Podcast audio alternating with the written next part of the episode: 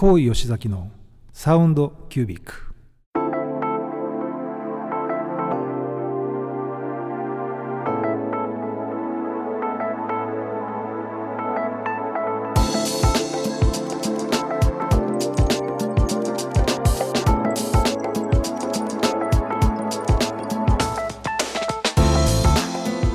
高吉崎のサウンドキュービック。火曜の夜いかがお過ごしでしょうか？えー今日もですね生放送でお届けします。大吉崎です。アシスタントの川島典子です。この番組はこだわりの音楽と最新の時事経済ネタまで幅広いテーマでお届けする大人サロン番組です。はいまた始まりましたですね、はい。えーサウンドキュービック。今日も生放送でお届けするんですがまず最初にですね皆さんにお詫びを申し上げなければいけません。はいえー、と実は Facebook の生配信をですね予定していたんですけれどもちょっと原因は不明なんですが今配信ができておりません、はい。あの番組の途中からでもねあの配信をちょっと試みようと思いますけれどもしばし皆様、えーいつもの普段通りのですね ラジオ放送ではい。お楽しみいただけたらというふうに思います。サイムル放送でね遠くにいらっしゃる方あの世界でも聞くことができますので FM ヤマトのホームページからアクセスをしてみてください。さあ今日も。FM やそうですよね、FM ヤマトのホームページわかるかな？FM ヤマトサイマルで検索するとねホームページ出てくるんで。はい、はい、もう FM ヤマトで出てきます。出てきますね。はい。はい。ということで、えー今日はちょっとラジオから始まったという感じなんですけれども、先週、先々週とあのゲストを招いての時間ということで、ね、いつもの川島さんと僕とのおしゃべりの時間があまりなくて、でも、ね、逆に人の話をね、はい。うん。人の話を一緒に聞くっていうのは、これはこれで楽しい時間かなと思ってるんですけど、はい。えー今週もですね、えー先週に引き続きまして、ゲストの方にご登場いただくということでお届けしたいと思います。はい。では、じゃあもう早速ね、お呼びいたしましょうかね。はい。えっ、と、今日のですね、ゲストですが、森海明日というですね、えー子供の、えー複合体験施設の代表をやってらっしゃる、由井源太郎さんをお迎えしております。えー、由井さん、こんばはい、んは、こんばんは。あよろしくお願いします。よろしくお願いします。まあ素敵な緑の中にいらっしゃる感じで 今あのリモートで私はねその画面を見ることができるんですがはい。ちょっと背景写真に、まさに今ご紹介いただいた、はいモリウミアスの、あの、もともと廃校だった小学校をリノベーションした、まあ、施設なんですけども、その写真を、ちょっとズームの背景に使わせていただいているので、あたかもそこから、ね あの、中継に入ったような感じになってますけど。えまあ確かに今暗いはずだからおかしいですもんね。明るいね状態で。はい。ええ。あのね、森海明日、あの、ご存知の方もいらっしゃるかもしれませんし、まあ、多分ね、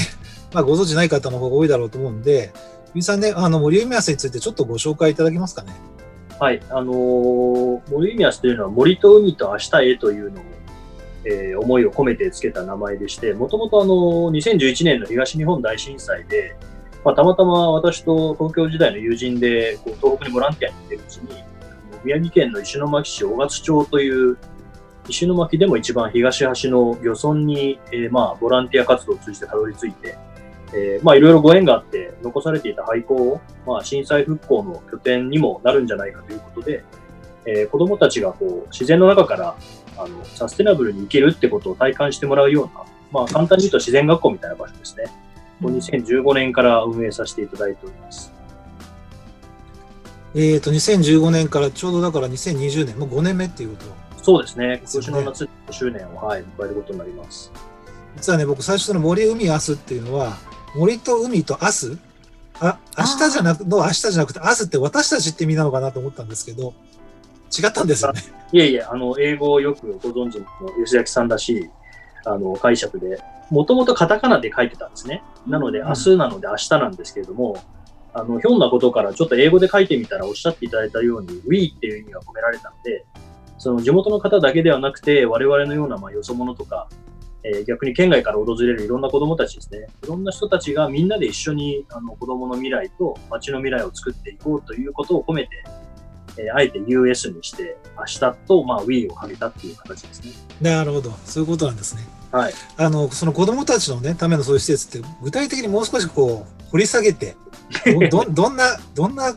ことを、どんなところで何をするのかっていうのをはい。思うんですか？あのーちょっと今のズームの背景でお分かり、まあ見ていただいている方はお分かりになるんですけど、あの宮城県のこの辺って、いわゆるリアス式海岸って森と海が非常に近いんですね。ですので、その森の中で例えば木を間伐してきて、そこから薪を作って火を起こしたりとか、まあ、あの、養殖漁業が非常に盛んな町なので、えーそういった漁師さんから魚とか貝類ですね、養殖したものをこう仕入れてきて、子供たちが自分で火を起こして、あの、食事を作って食べたりとか、でそれが、まあ、我々いろいろこう、循環の仕組みみたいなのがあってですね、えー残った食べ物は全部堆肥にして、えー土に返して農業をするとか、あーまあ、昔の日本だったら当たり前だった自然と共に人が暮らすっていう、まあ、共生する価値観みたいなものを子供たちに体感してもらうような場所ですね。あのね、廃校を利用して、まあ、作ったわけなんですけど、はいプログラムの中身っていうのは、なんか皆さん最初からこう考えてられたんですかそれともなんか作りながらこう、こんな感じかなっていうふうに。あのもう少し私のことをお話しすると、もともとあの東京と関西でキッザニアというテーマパークをやっていたので、うんいわゆる子供たちにこう原体験として、いろいろな体験、まあ、職業体験というテーマではありましたけれども、こう体験活動を促す、まあ、ノウハウみたいなものはあの持っていて、あとはやはりまあ自分が自然が好きだったりとか、こういったあの里山とか里海みたいな地方は、教育資源がすごいあの私にとっては豊かだと思うんですね。なので、我々が何か作ってるっていうよりも、例えば漁師さんのライフスタイルとか、まあ、ここに残されている森のまあ資源だとか、まあ、そういったものを子どもたちにうまくこうつなぎ合わせてあげれば、ものすごくこう効果的な教育コンテンツになっていくので、なんかすごいことを編み出したっていうよりは、結構こう東大元暮らしになっていた。地元の人にとってももうそんなに価値と思われないようなことが、実は今、特に都市部の子どもたちにとってはですね、こう生活が便利になっている子たちこそ、そういうものにすごくこう飢えているというか、あの必要な時代になってきていると思っているので、まあ、我々が作ったっていうよりも、うまくそういった、なんていうか、埋もれてた自然資源を可視化してるっていう感じじゃないですか。うんね、まさにご自身がキッザニアの立ち上げをやられて、都会のね、子供と触れられて、そうですね。ね、そこでのやっぱニーズというか、そういったものを体感されて、それで、それがね、この森ウメスにつながってるっていうですね。しゃる通りですね。あのメディアの方は時々、その自然版キッザニアだなんて言っていただけるんですけれども、うんやっぱりなかなか自然との接点が今の子供たち減ってきてしまっているので、やっぱこういう場所はすごく貴重ですし、それがまた震災が起こった場所でやるっていうのもすごく意味があるんじゃないかなと思って、活動させていただいております。なるほど。ねあの森ねうん森メイスのね、話、まあ、まあ、今のキッザの話、まだまだ伺いたいんですが、実は今日番組に、えー、ゆうさんをお呼びしたのはですね、えーもう一つ理由がありまして、はいまあ、それはなんと音楽なんですね。あの、今回、ゆうさんに音楽を、あの、曲をね、リクエストしていただいてるんですが、まあ、早速ちょっと曲を紹介させていただいて、本題の方に移りたいなと思いますので、ではじゃあ1曲目、あの、もう曲は、曲名はね、あの、ご紹介しませんので、えーまず音楽からお聴きいただきたいと思います。えーまず1曲目お届けしてるんですけれども、ゆいさん、この曲は何の曲でしょうか？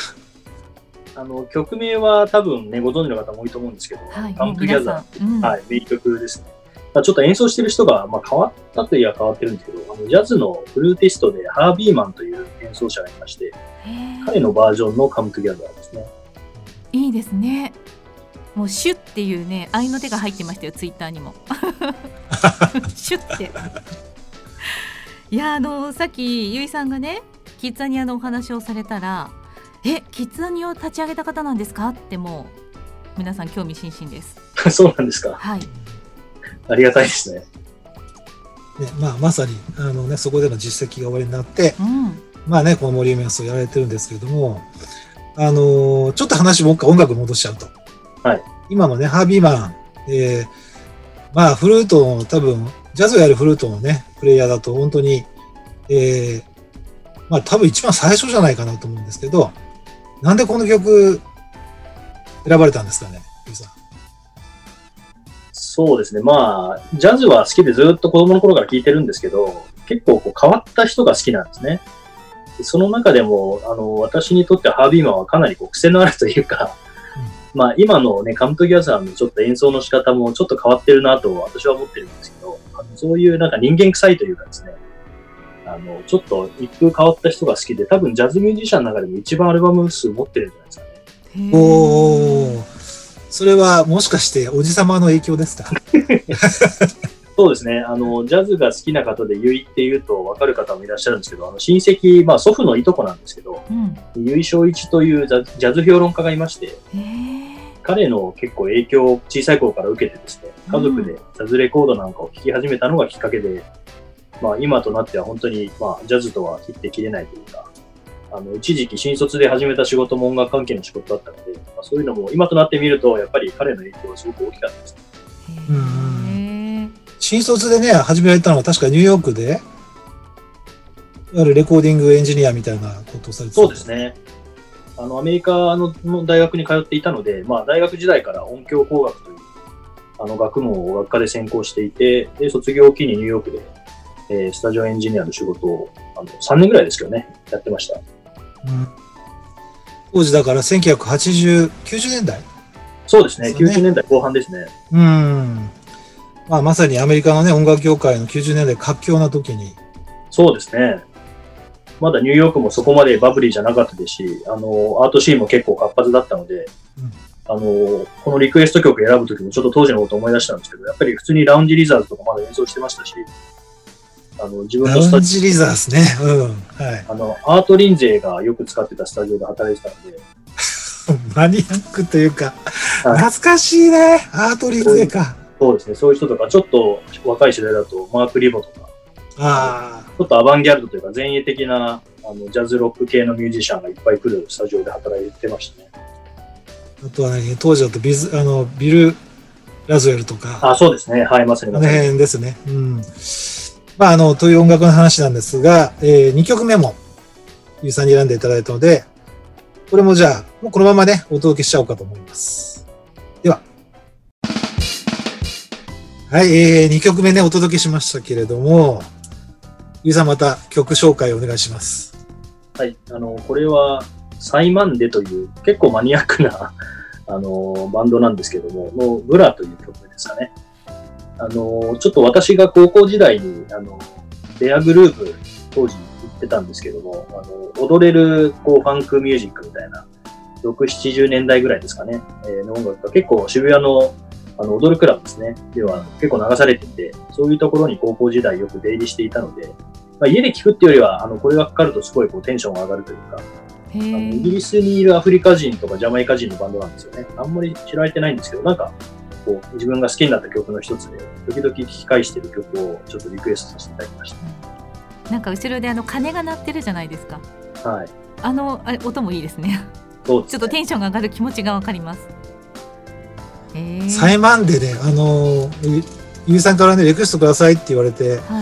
サイマンデかと。うん、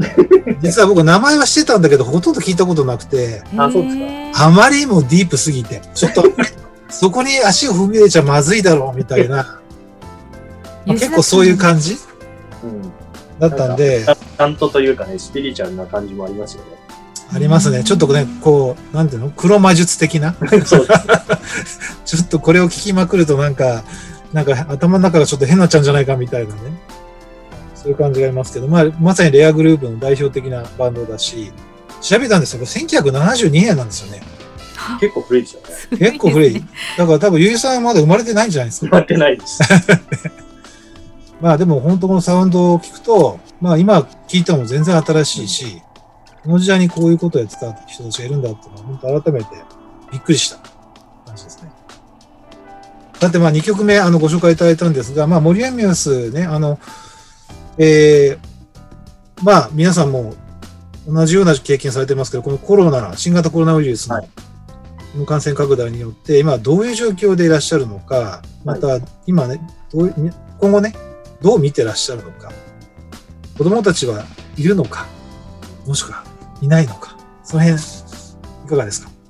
はいあの、まさに東京と同じで、あの、宮城もまあ基本的に学校休校してますから、子供たちも在宅ですね。で、我々は年間1500人ぐらい滞在者がいるんですけれども、まあ、そのうちの半分以上がやっぱり都市部ですね、関東を中心に、まあ、関西とか、えー、結構都会から来てる子が多いんですよね。ですので、あの基本皆さんこう外出を自粛してるわけですから、もう全く子供たちは来てないですね。3月の春休みを機にもうパタッとあの人が来なくなり、今のところ多分6月いっぱいぐらいやはり予約は全部キャンセルになってるので、しばらくこの状況は続きそうですよね。あの、あれですか？結局、まあ物理的にちょっとね、あの、当然行けないという状況なんですけど、なんか他にその、イベントというか、まあ、とはいえ子供さんたちはみんな森宮さんを楽しみにしてたね、子供たちとか、親御さんもそうだと思うんですけど、はい、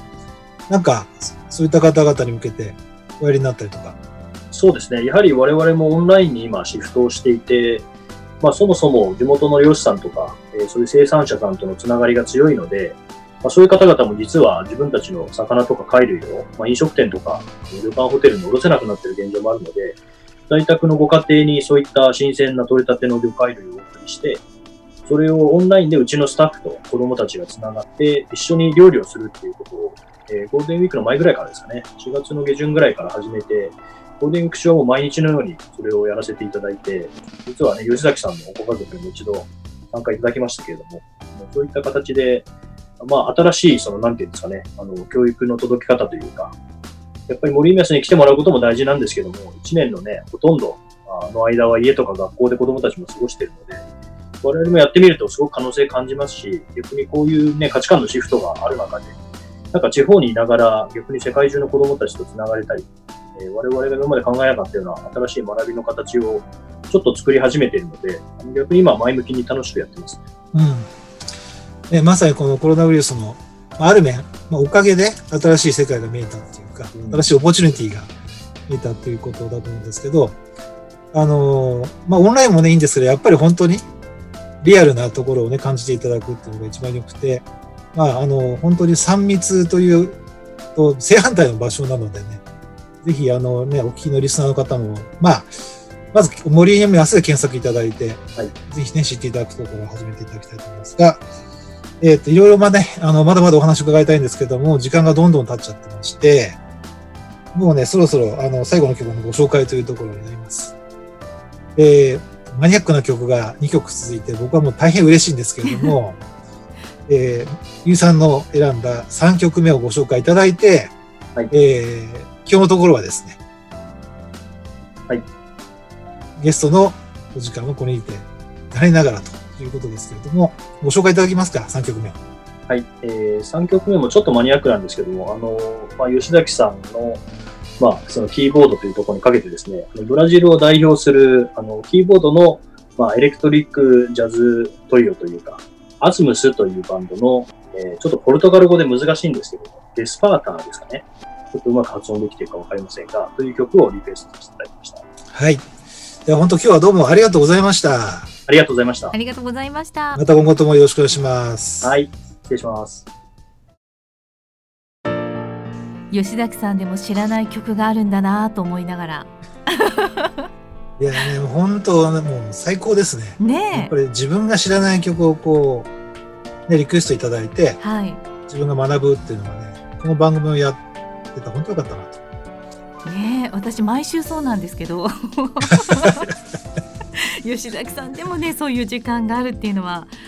あのこのね今回こういうことになってゲストの方をお迎えしたことで発見できたことでしたね。そうですね。うん、はい。またどんどんねゲストの方にねご登場いただきたいと思いますが、はいうん、えー、番組の冒頭でお話ししました通り、今回はちょっと Facebook のライブ配信がえっ、ー、とうまく、えー、できておりませんで、うん、あの申し訳ございませんでした。えっ、ととりあえず番組これ終了後もう一度あの我々自主的に Facebook ライブ配信トライしてみますので、はい、まあ、もしご興味ある方は、Facebook の方ちょっと見ていただければなと。全く放送関係ないんですけどね。放送は全く関係ないですよね。いつも通り終わりますが。そうですね。はい。はい、あの今日ねゆいさんにキッザニアまたあとあの森海康のお話を聞きましたけど、オンラインでのその授業を娘さんがされてどんな風に感じていらっしゃいました？なんかねほとんどこうまあ、リアルな感じとあんまり変わらなくて、まあ、あの、うちの子供は何回かもうお邪魔してるんで、向こうにいるスタッフの方ともね、あの、仲がいいので。うん。でもまあ、あの、皆さんいろんな方いらっしゃって、うんあの、すごく楽しんでいただけたかなと思いますね。もちろん現地に行くのが一番だと思うんですがこういう状態でそういうオンラインであのーなんか新たな学びを得られるっていうのはすごくいいことですよね。いや、とてもいいことだと思いますし、うんぜひ学校でね、こういう、学校でこういう授業があったら面白いんじゃないかなと思います。ねえなんだろうそういうワクワク感っていうのが学校の授業にもあったらねもういいのかなって思ったり、ね。うん、だから、本当にね、そういう、あとね、あのまあ行くことができないうちはそういったものを活用するのは私はすごくいいことだと思いました。はい。うん、ぜひ広がってほしいですね。ね、あの多くの皆さんからツイートもいただいておりますが先ほど吉崎さんからお話があったように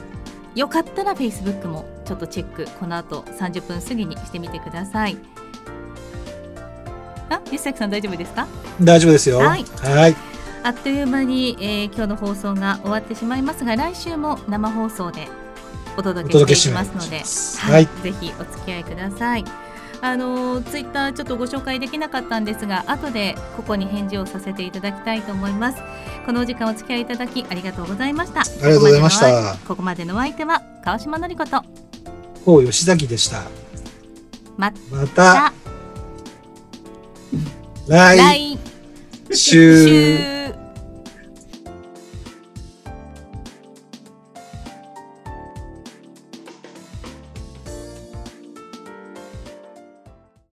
高井吉崎のサウンドキュービック。えっ、と、まあ、30分ね、あっという間の時間だったんですけど、はい。まあ、森宮さんの話はね、前も川島さんにしてたので、去年のそのゴールデンウィークに行かれた時の話を、ラジオでもしたんじゃない？ラジオ、でそうだね、ちょっとしたかもしれないな。ゴールデンウィークのなんか話、何してました？っていうような話からうん。ちょっとしたような気がします。ね、しましたね、うん。確かね。うん。まあ、あの、我が家では毎年の恒例行事なんですけど、今年はちょっと行けなくて残念と。ああ、ゆいさんどうも。ゆいさんありがとうございました。あありがとうございました。つながったようでよかった。はい、うんあのマニアックなね曲がゆいさんがすごくご存知だったということで。エンディングで吉崎さんが知らない曲を知ることができて楽しかったっておっしゃってました。本当ですか？はい。でリスナーさんからは吉崎さんが知らない曲ってどんな曲？とか どんな曲って知らないから言えないですよね。でもね、最後のね、やっぱはいアジムスをチョイス、ね、されたのは、やっぱりさすがだなと。僕のそのキーボードのイメージとね、この70年代のレアな感じ。実はね、ユーさんね、僕アジムスかけてるの。あ、本当ですか？ほんと。えサウンドキュービックで。あの、アジムスの、あの、まあ、やっぱり同じアルバムに入ってる、なんて言ったっけな、なんとかホライゾンという曲で、はいはいはい。あの、クロスオーバーイレブンっていうね、FM の番組、NHKFM の深夜番組のオープニングテーマの曲で、うん。僕はどうしてもそれをかけて自分がこう、番組のね、オープニングやってみたかったっていうのがあって、えまあ、それで、それかけたんですよ。それで、ゆいさんからこの、あの、リクエスト、リクエストいただいたときに、ああ、同じ CD 入ってるやつだと思って、で、あの、やっと一曲かかったなと思ったんですけど、いいや、よかったです。や、サイマンデーにはちょっとやられましたね。うん、やっぱりこのレアグルーヴ系っていうのは、本当に深いというか、まあ特にこれアフロでしょ？アフリカ、アフロ、アフロファンクみたいな。あの、ブラジルと、まあ、ジャズは絶対に選ぼうと思ってあといろいろ悩んで、まあ、ちょっとレゲエとかアフリカ系かなって考えてたらサイマンデーに気づいたっていう。うーん。でもね、なんか、あの、ゆいさんが、あの、オリミアスのアネックスのところで、サイマンデーとか聞いてる姿がね、容易に、こう、浮かびますよ。夜ね。怪しい宗教団体みたいですよね。怪しい宗教団体みたいなね。うん、でもまあすごい、あの、いい選曲していただいてありがとうございましいえいえ、3曲もかけていただいてありがとうございます。た。でもしばらく、あ、どうぞ。あいえもともとお二人はどこでつながっていらっしゃったんですか？えっ、と、まあ僕も、あの、やっぱり親しい人が、あの、森山さんにのリピーターの方いらっしゃって、まあそれでその方から、あの、要はな、うまいもんが食えるから、うん。ここに来てって言われて、それで、あの、その森宮スが、あの、まあ、3ヶ月に一遍でしたっけね、レスはいレストラン、レストランを森海安っていう、うん。森海安のキッチンをそのまま東京のに持ってきて、で、レストランで、その森海安で食べる食事をみんなでするっていう。で、そこで森海さんを紹介すするっていう、そういったイベントをやられていて、うん。まあ、それに僕は行ったわけですよ。なので、正直森海安が何なのか全然知らないし、なんかレストランの名前かなぐらいな。と、ううん。で、まあ、その久しぶりにね、アメリカに在住されてる方なんで、うん。まあ、久しぶりに、あの、会おうっていう話になって、ここ来てって言って、で、行って、で、まあ、食事は美味しかったんだけど、さて、これは一体何なんだと。うん。で、まあ、それで、あの、プレゼンテーションが、まあ、5分、10分あったんだけど、いや、もうそれを見たときにすごく引き込まれまして、あ、こういう、ね、場所があって、それで、あの、そこでゆいさんにも、まあ、お会いして、あと、まあ、ゆいさんと一緒に立ち上げられた立花さんという方がいらっしゃって、そしたら立花さんから、いや、吉崎さんに前に一度お会いしてますって言われて、違うところでみたい。違う、全然違うところでね。へえ。それで、あ、そうですか、すいません。っていう話から、じゃあ、あの、早速伺いますっていうことで、伺ったのがきっかけなんですけどね。うん。もう我が家では子供たちがもう大好きで、あの、本当に、あの、このゴールデンウィークの時期に、まあ、まあ、に関わらずなんだけど、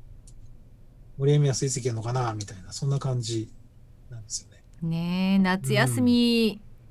行けたらいいですけどね。どうでしょうねね。え、夏休みね、なんとかうね、んうん、なんとか、まあ、夏、夏にはね、はい。多分あの初めにその皆さんで行かれたっていうバブル1号さん？一緒に行かれたんですよね。バブル1号さんがつながったってうん。あの多分今までご覧いただけなかったからですかね。つながったって今、はい見ていらっしゃいます。見ていただいてる。ありがとうございます。まあ本当、あの、素晴らしい場所ですし、まあ実はお子供が楽しんでるんじゃなくて大人が楽しんでるんじゃないかっていう説がありまして、あの、ゴールデンウィークの期間は、まああの、去年、一昨年と、まあ僕もさ、えっ、と、2年連続で伺っていて、ゴールデンウィークに集まるメンバーで、まあ夜はですね、まあ6時から食事をして、終了時刻が終わまあ大体12時、1時とかっていう感じで、大人だけの宴会があるんですよ。うん。まあ、これがね、さ、凄まじいというか、あの、あの、大変楽しい宴で、で森宮スのスタッフの方も楽しんでいただいてるんじゃないかなと思うんですけど、どうですかね、ゆいさんね？いや、楽しんでますね。なかなかやっぱり外部のね、特に大人の方と交流ってあんまりないんで、なんか、あの、不思議と、こう、共感していただける方が多く集まってくださるのもあって、あの、スタッフにとってはまあ、先輩みたいな方々が多いんですけども、楽しくね、お酒をご一緒させていただいたり。いいですよね。やっぱ大人の方も自然環境のせいか、まあ子供と離れてるのもあると思うんですけど、解放されてね、皆さんリラックスされてますし。そう、なんて言ったっても、あの、その大人の、まあ、泊まる、まあ、そういう、あの、その、アネックスという場所と、その廃校を改装した場所っていうのが、まあ、あの、ちょっと離れてるんですけど、まあ、子供がそこで、まあ、安心して寝てるのを、まあ、変だし、遠目に見ながら、大人は楽しく美味しいもの食べて、美味しいお酒飲んで、おしゃべりするっていう、こういう環境って普通ないんですよ。東京でそういった場所あるかっていうとないですよね。うん。なんで、なんかあの独特の開放感っていうのは、まあ森海明日ならではだなというふうに思うし、また大人もやっぱりいろんなバックグラウンドの方が集まっている。うん。ただ、共通するのはやっぱり子供の教育に熱心な方が多いので、まあ、やっぱりそこで話がすごく盛り上がるし、まあ、変なしね、子供の話からなんか自分たちの話になっちゃって、思いがけないなんかプライベートの話になっちゃったりとか、なんか深い話になっちゃったりとかね。まあなんか笑いあり涙ありみたいな、そんな時間になっていくんですね。まあああいう時間っていうのは僕らにとってすごくやっぱり大切で。うん。あの、なんか不思議ですよね。皆さん大体東京、ね、首都圏にお住まいなのに、東京ではお知り合いじゃないのに、なんか森宮市に来ると友達の友達が繋がってたりとかね、不思議な交互縁があったり。そうなんですよね。結局やっぱり繋がっていて、うん。皆さん同じような志というか同じような思いを持った方はやっぱどっかで繋がっていて、それが物理的でにそこでね、こう、まあ繋がるっていうのが、まあこれも面白いですよ。僕も行ってて、ね、あの、たまたま向こうでなんかバスから降りてきた人見てたらなんか知ってる人だな、みたいな。お互いに顔合わせてなんでここにいるのみたいなうんありましたよよね。うなね、ありましたしね。うんでもね、多分川島さんね、イメージつかないと思うんだけど、本当に山の中なのね。もう今ねそのゆいさんの背景ではちょっとなんとなく伝わってきます。そう、山、は山の中なんだけど、まあ横はもう海半島で、うんゆうさん一番近くのコンビニまで行くのにどのぐらい時間かかりますかね？小1時間は車でかかり、コンビニが1時間。はい、そんな世界です。駅もないですし、自動販売機で多分車で5分10分じゃないですか。でもそれぐらいそういう時間も必要ですよね。そうなんです。ね。いやー、うん。いい意味では自然が残されてるっていうか、うんやっぱり人間社会がそこまでこう自然を制覇している環境ではなく、昔ながらの自然豊かな場所なので、うん環境はいいですね。うーん。であある意味大人にとってもぞ贅沢ですよね。ねうん。のりこひがきさん、いちぎさん？あ、はい、はい一木。さん？一木さん？ははい、あのそうそう大人が行きたくて子供を口実に行っています。そうです。行かれてる方ですかね？ですね。うん。あとはね、あの、海外からもね、結構いらっしゃるんですよね。まあ、いわゆるあの、アーティスト・イン・レジデンスっていう、あの、海外のそのアーティストがね、あの、1ヶ月とか2ヶ月とかね、はうん。長期間そこに滞在して、うん。まあ、あの、自然の中で、まあ、創作活動するみたいな方がいらっしゃったりとか、それこそ、ね、あの、僕が全部なんか説明しちゃってるんだけど、なんかハーバードのね、ハーバードの学生たち、学生の方が、あの、来られて、アメリカから来られてね、やっぱり体験したりとかっていう。これ、やっぱり私もまあ、あえて地方に行ってこういうことをしたから改めて気づいたんですけど、その親日家っていうのは世界中にものすごく多いんですよね。うん。やっぱいろんな国ありますけど、日本ほど愛されてる国も意外にないんじゃないかっていうぐらい、まあ今だとね、漫画アニメの影響ってすごい強いと思うんですけど、ちょっと前だとやっぱりソニーを代表するね、やっぱこうメーカーの国っていうところでの、なんか日本愛が強い人っていうのは本当に多いんで、うん。でそこでやっぱり自然災害みたいなものがあって、大変な地域があるっていうところを掛け合わせると、ものすごいこう海外からの人のこう足がですね、押し寄せてくるっていうのは、ちょっと我々もやっていて不思議な感じなんですけど、でも話聞けば聞くほど皆さんやっぱり日本が大好きで、やっぱりすごい行ってみたくて、で実は東京とか京都とか有名な街よりも、やっぱ本来の日本らしい、やっぱり田舎に行ってみたいっていう人が圧倒的に多いんですよね。だいたい30ぐらいで一回こう転職する前に、1年間世界一周するみたいな方結構いると思うんですけど、なんかその一環で日本に1年間ぐらい滞在する中で、モニーナスに1ヶ月いるとか、なんかそういう不思議な外国人が本当にあれよあれよどんどんやってくるので、まあ、可能性をね、ものすごく感じますし、逆にやっぱりさっきも言いましたけど、東京でそういうね、つながりを感じられるかというとむしろないですし、人口今1000人になってしまって本当に過疎地域なんですけども、逆に訪れる方々が本当にね、多様なあの素敵な方々が多いので、そういったことも含めて子供たちにとってものすごくいいこう学びの場になってるんじゃないかなと思いますよね。うんまた今回のことがあってさらに人と人とのつながりをねね大切にされるでしょうね。そうですね。まあ、ぜひ、あの、川島さんおすすめですよ。ね行ってはい、みよかったいですね。お越しください。はい。なんか、じゃあ、そのうちちょっと森山スで収録でもしますか。あいいですね。それそれこそ、あの、生演奏していただいて、はい。あ楽しみ。ね、うん。いや、本当に、あの、うん、なんかそういうのがその時一緒に皆さんもね来ていただくのがいいかもしれないですよ。いいかもしれないねそんなツアーをね、うん作ってみるのもね。あの、森ミアスのウッドデッキ吉崎さんあるじゃないですか。はいはい。あそこでは過去に何度かライブコンサートやってるので、あ、本当に？ええはまあちょっとあそこでね、セッションやるとかっていうのも、森をバックにしてやるって結構ね、気持ちいいんで、最高ですね。はい。ぜひぜひ。はい。ぜひ伺います。あっという間に放送と同じぐらいではないですが、まもなくはい20分ぐらいにはい。なります。あ、い。バブル1号さんからも行きましょう川島さん。私と？はい。ありがとうございます。えっ、と村上さん夏の虫がいっぱいいそう。そりゃいますよね。自然ねいっぱいなところで皆さんで過ごすわけですから。まあ、仲良くなれますよ。そうですね、はい。あと本当にねあ、えー、1回目のゲストに、えー出演していただいたハリングさん、ゆうこさん。ハリングさん。はい、うん。もう、えー、見てくださってますね。えー、配信ライブもお付き合いくださってありがとうございました。ありがとうございました。ね、ゆいさんもありがとうございます。戻ってきてくださってありがとうございました。いえいえありがとうございました。はい、じゃあ今度は現地集合ということで。そうですね。また現地でお会いできれば嬉しいです。はい。では吉崎さん。はい。はい、ではじゃあまたまた来週？もう一回やる？はい、そうそう。あのー、一緒にね譲り合ってしまいましたが、私が吉崎さんに合わせますので。はい。はい。では、では、また、また来週